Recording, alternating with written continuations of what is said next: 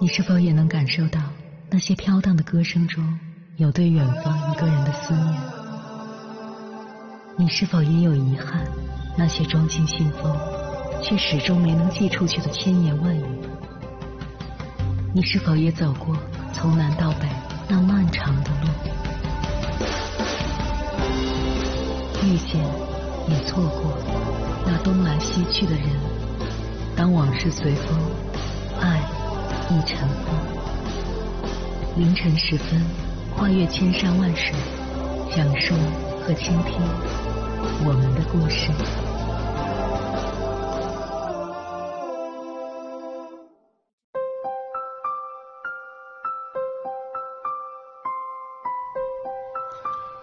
欢迎回来，各位夜行者，这里是正在直播的中国交通广播心灵夜话栏目《千山万水只为你》，深夜不孤单，我是迎波，我要以黑夜为翅膀，带你在电波中自在飞翔。在婚姻中，很多女人抱有一种错误的心态，以为全心全意付出就能换来对方的赤诚相待，以为会得到丈夫的认可与感激。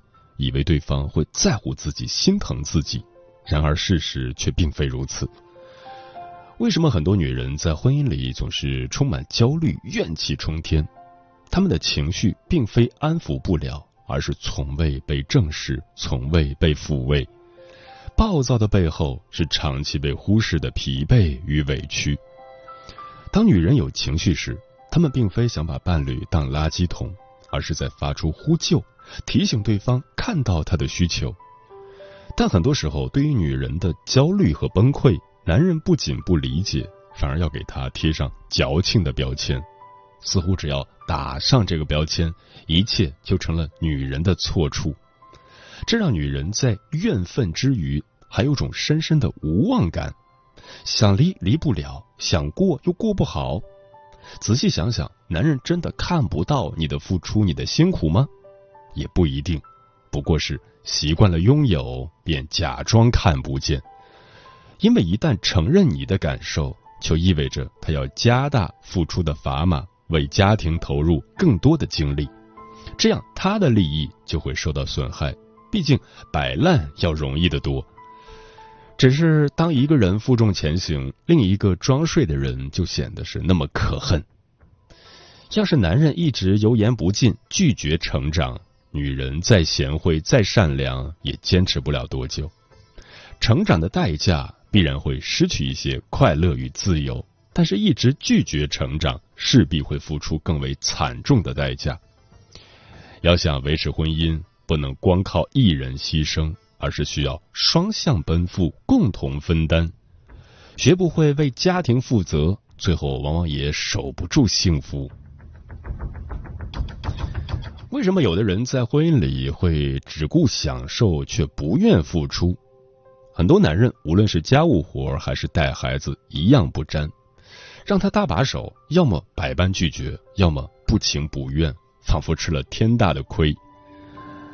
一位朋友说，他在婚后把重心都放在了家庭上，时间被严重挤占，而且有了小孩后，事情就更多了，常常让他精疲力尽，苦不堪言。但丈夫不帮忙不说，还总是嫌弃自己哪里做的不好。后来她终于忍不住质问丈夫：“为什么对家庭从来不付出？”丈夫听到后很惊讶，他以为自己把工资交给妻子就是对家庭最大的付出。有时候感受不到对方的分担，可能是彼此对于付出的理解有所不同。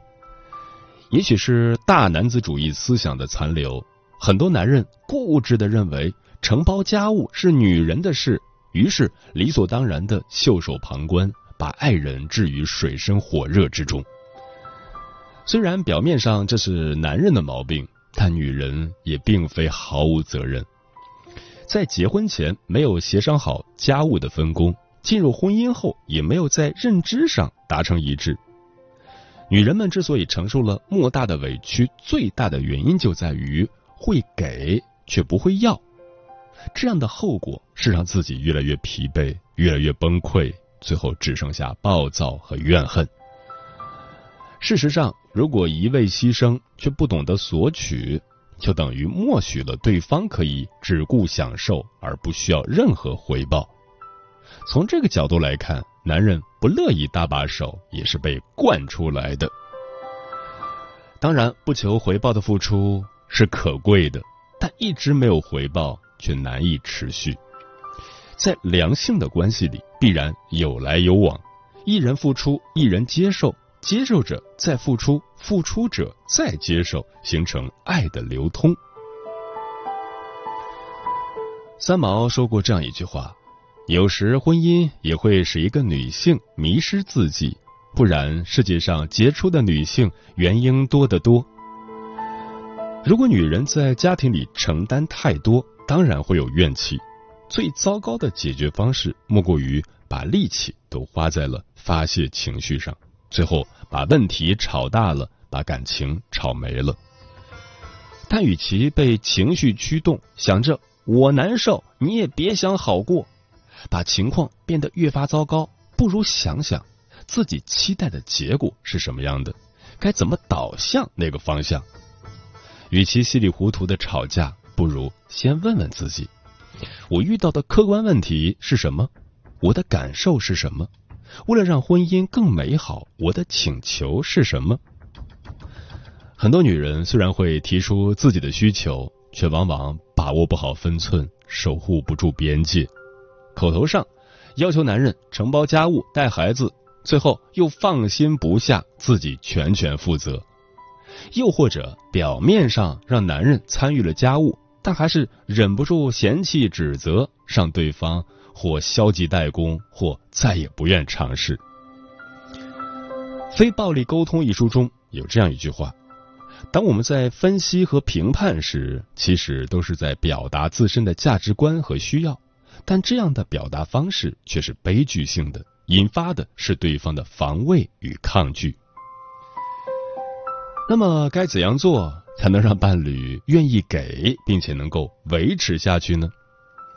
这需要足够的智慧和耐心。一位朋友说，刚开始她跟老公倾诉自己的辛苦时，对方完全不理解自己，更别说承担家务了。但经过近一年的坚持和努力，老公越来越懂得体贴自己，现在夫妻关系越来越好。当然，这个过程并不轻松，两个人经常吵架，中途甚至差点闹到离婚，只是还好都调整过来了。而且她发现，如果要让老公真正改变，就不能老是揪着错处不放，而是尽可能表达正向期待，多肯定对方。罗森塔尔效应告诉我们，当一个人获得另一个人的信任、赞美时，他就能获得一种积极向上的动力。相应的，在婚姻里，当我们责备对方“你太不负责，你总是不做家务，你怎么老是这样”时，等于在把自己的消极期待传递给对方，把他推向了与我们真正心愿完全相反的方向。在婚姻里，女人的付出和委屈是真实的，但男人的懒要是养成习惯，若能改变是幸运，若不能改变也是惯性。要想让伴侣开窍，不可能仅凭一两句话就能办到。而是需要做好长期作战的准备。或许有时候我们太迫切的想要一个改变，只是对方给不到，就满腔怒火，最后让口头上的抱怨恶化了婚姻状态。但人生就是一场修行，父母面前修孝道，孩子面前修脾气，伴侣面前修自己。生活的难题不会因为你的抱怨就得到解决，伴侣的不理解也不会因为你的指责就幡然醒悟。遇到问题，真正值得思考的是，既然两个人还在一起，为什么不试着把日子过好呢？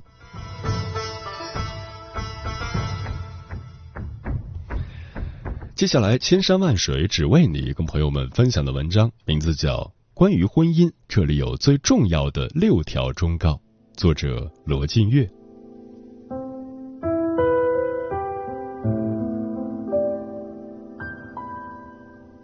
第一条忠告：想在婚姻里过得舒服，就要冒险比你父母走得更远。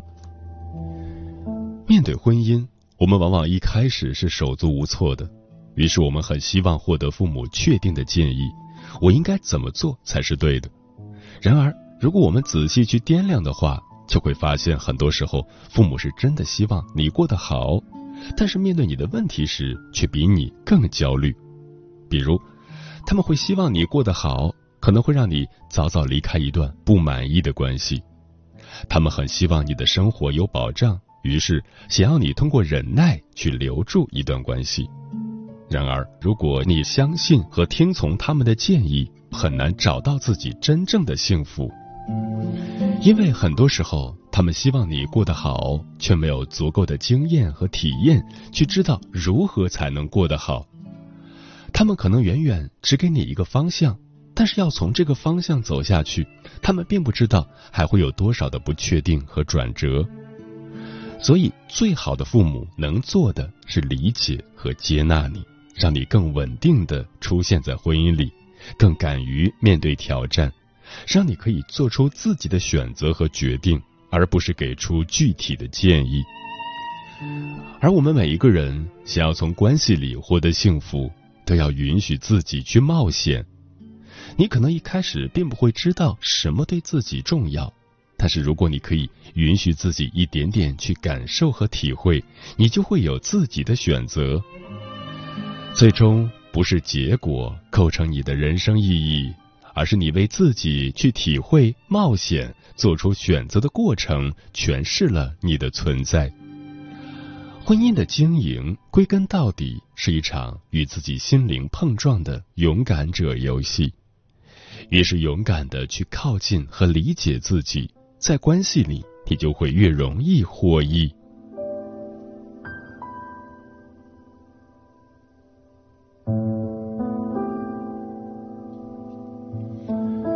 第二条忠告：学习对自己对选择负责，越负责就活得越自由。任何一个人做出选择的时候，都会恐惧和忐忑。担心因为选择而错过了未知的机会。然而矛盾的是，如果我们不做选择的话，我们永远看不到这些可能性。有时候，我们经历的与我们期待的或许正好相反，但是仍然要感谢这些事与愿违的经历，帮助我们更好的看清楚自己。不是我们先知道什么是对的，才会做出对自己更重要的选择，恰恰是因为。我们敢于为自己做出选择，我们才会越来越清楚什么对自己更重要。一开始，在我们都不清楚的时候，哪怕我们感觉自己很稚嫩，哪怕我们对关系一无所知，我们也要敢于有一个信念：我为自己做出选择，我替自己的选择负责。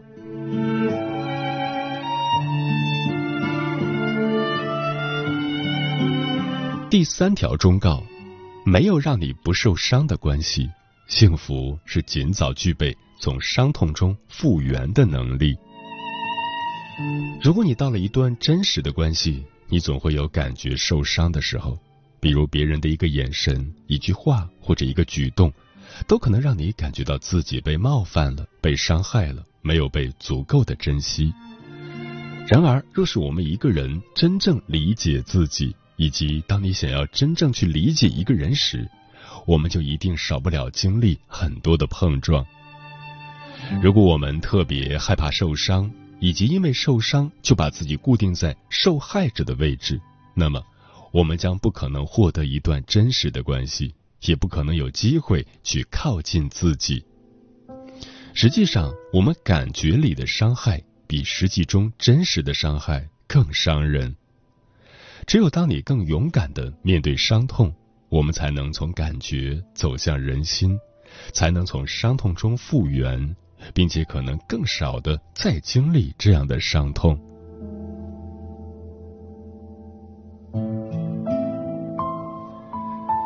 第四条忠告：如果只想更多的被照顾，就无法从婚姻里成长。有一个规律就是。那些更自然的允许别人照顾自己的人，往往有着更好的自我照顾的能力。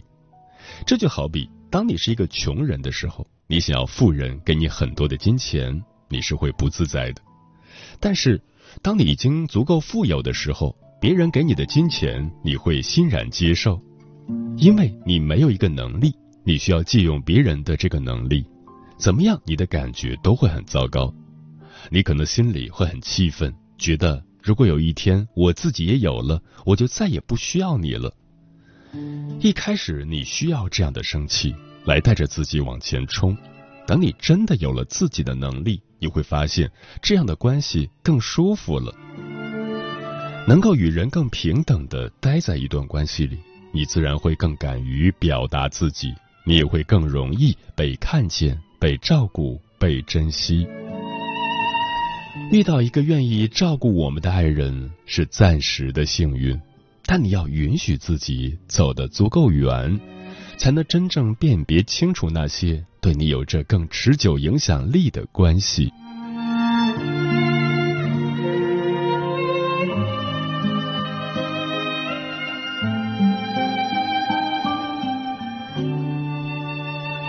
第五条忠告：无论是珍惜关系，还是选择放弃，都要好好体会自己的感觉。有的人很希望为自己做出正确的决定，于是很早就忽略了感觉，选择用理智武装自己。实际上，一段关系适不适合自己，所有的奥秘和答案都藏在我们的感觉里。靠近你的感觉，你会知道什么时候该前进。什么时候该撤退？离开你的感觉，你就会左右为难，找不到自己在关系里的位置。很多人都希望理智能引领自己，实际上，理智最大的作用是让真实的自己远离关系。当感觉剥离了关系，我们就没有机会从关系里感觉到温暖，感觉被在意、被爱。关系就会慢慢失去应有的活力，最终被我们的理智杀死。因为特别想要被珍惜，所以我们才会用理智保护自己。但是也恰是因为太理智，我们又会更不容易感觉到被珍惜。唯一可以打破这个循环的是，你要允许自己去充分体会自己的感觉。而不是寻找应该正确的答案。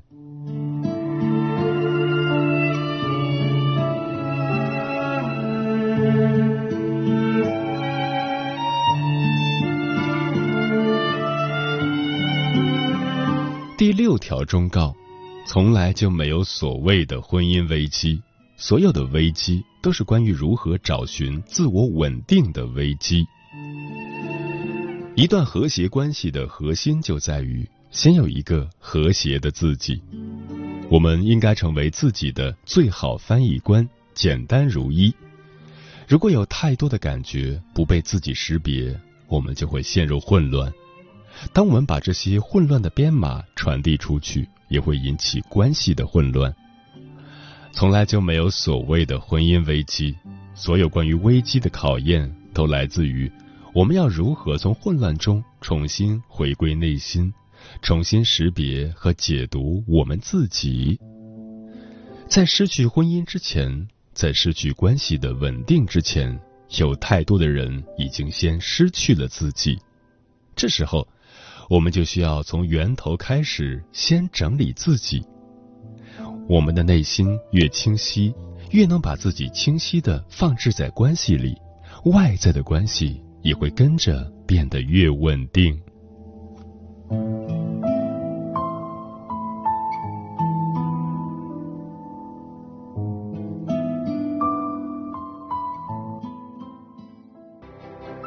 每一个深夜都有浓浓思念，每一段青春都有万水千山，千山万水只为你，千山万水只为你，正在路上。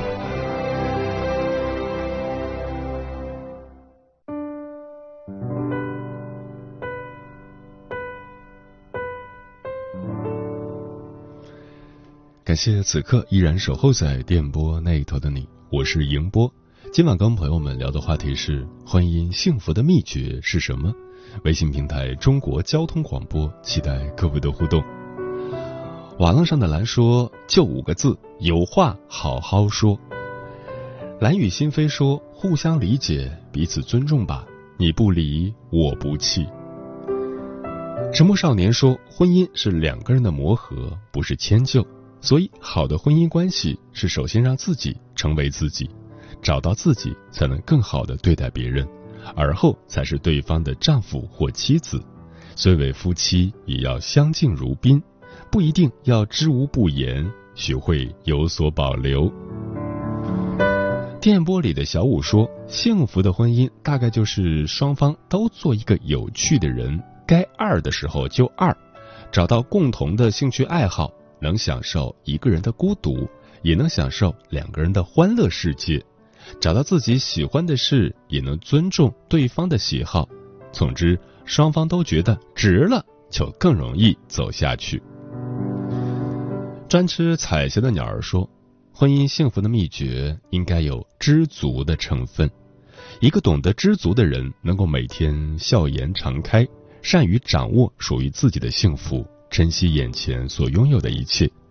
而有些人却身在福中不知福。”总想拥有不属于自己的、自己够不到的，然后舍本逐末，到最后一无所有。我们有能力去追求更好的生活，但不能忘了最初的选择。老贾说，两个人的一生中，感情要常过常新，使两个人有趣儿、对味儿、合心气儿、有干劲儿。陈阿猫说，相爱容易相处难。婚姻是两个人的事，彼此包容、信任、理解、尊重，多沟通、多交流，彼此留有空间。我懂你的不易，你懂我的艰辛，这样的婚姻才能长久。婚姻里只有一方是委曲求全的，那就不是好的婚姻。嗯，婚姻里有一个基本定律：能保持自我平衡的人，更容易拥有幸福的婚姻。实际上。婚姻只不过是人生的一部分，只有人生的大圆完整而饱满，婚姻的小圆才会一直被保护。理清这个因果关系，婚姻的难题才会迎刃而解。作家毕淑敏说过：“婚姻并不仅仅是快乐，是节日，是两情相悦，是生死与共，它还是考验，是煎熬，是一种对熟悉生活的破坏和一种崭新模式的建立。”是包含了智慧、勇气、人格、意志的双方重新组合。高质量婚姻的背后，无一不是双方都具有掌控自己人生并把人生经营好的超强能力。与其为维系婚姻绞尽脑汁，不如开阔自己的格局，把眼界放在更辽远的个人成长上。人生圆满了，婚姻也不会太差。时间过得很快，转眼就要跟朋友们说再见了。感谢你收听本期的《千山万水只为你》，晚安，夜行者们。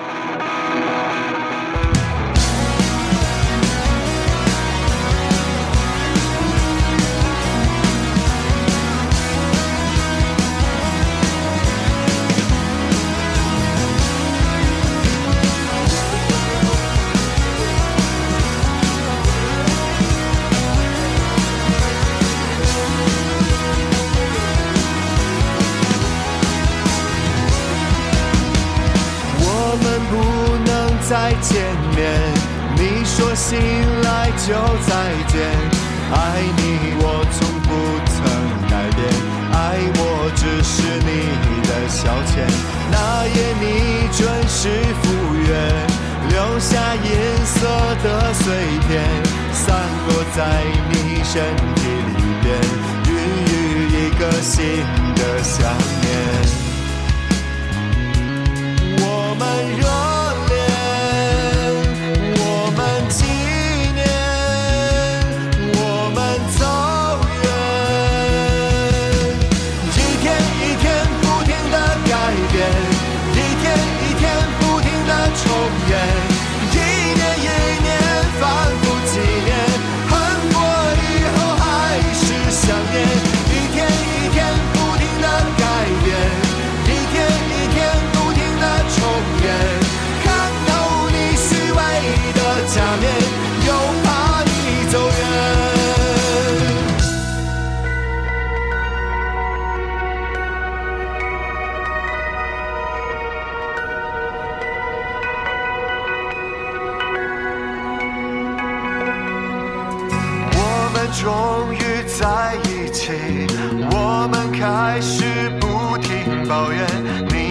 生活不能改变，爱情只是你的消遣。